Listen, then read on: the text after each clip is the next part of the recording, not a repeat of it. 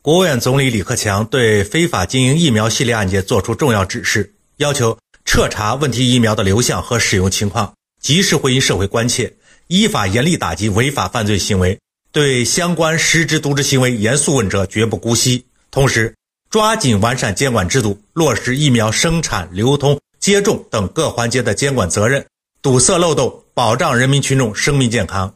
与此同时，最高检挂牌督办非法经营疫苗系列案，要求各级检察机关、侦查监督部门切实做好案件办理工作。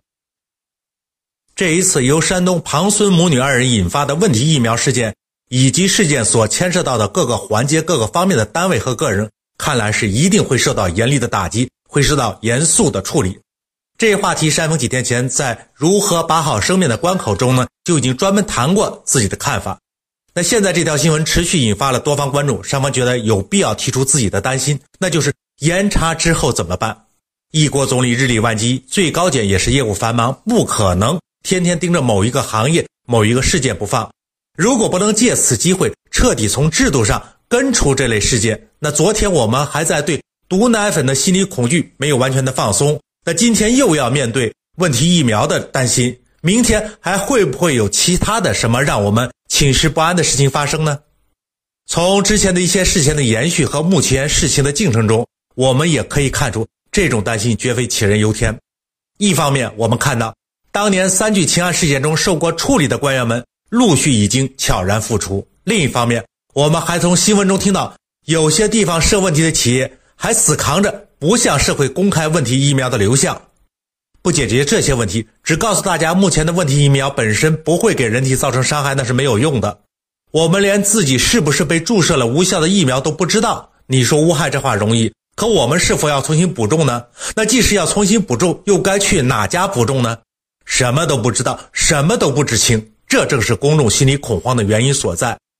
我们当然不赞成对犯过错误的人员一棒子打死，永远不给出路，但是。你毕竟因为你工作不力，造成你分管范围内出现了恶性事件，给社会造成了极大的损失。即使组织上重新给你安排到其他的领导岗位上，至少要把你这些年做了哪些工作，有过哪些反省，给大家一个交代吧。重新走上领导岗位，不仅要取得组织上的信任，也要得到群众的谅解吧。否则，怎么会让人民放心你在新的岗位上会吸取之前的教训，全心全意的为人民服务呢？怎么能警示其他岗位上的领导干部尽心尽责地做好工作，不敢让分管的工作出现问题呢？民众又怎么会放心由这些人主导的监管工作会是主动、积极和有力的呢？至于目前涉问题的企业，我们当然还没有证据显示你们是主观恶意参与到这个事件中来。可是你现在还不向社会公开你有问题疫苗的流向，你不主动和这些坏蛋们分割清楚。不正是不打自招的，把自己和这些人面兽心的家伙绑到了一块了吗？你现在作死这么做，难道是为了等风头过后，你可以向被你今天保护下的整条黑心利益链条的恶人们邀功请赏，从而你们还可以继续沆瀣一气的为非作歹吗？山东那一对姓庞的畜生母女，他们之前已经被抓过现行，判过缓刑，在缓刑执行期间，他们仍然变本加厉的继续伤天害理。就是现在这些混账王八蛋们继续死扛的黑榜样，所以啊，关键还是要建立一个可以让公众放心的机制，从根源上阻断各类问题疫苗、问题食品之类恶性事件的再发生。即使仍然有人见利忘义、铤而走险，也能及时被发现、被严惩。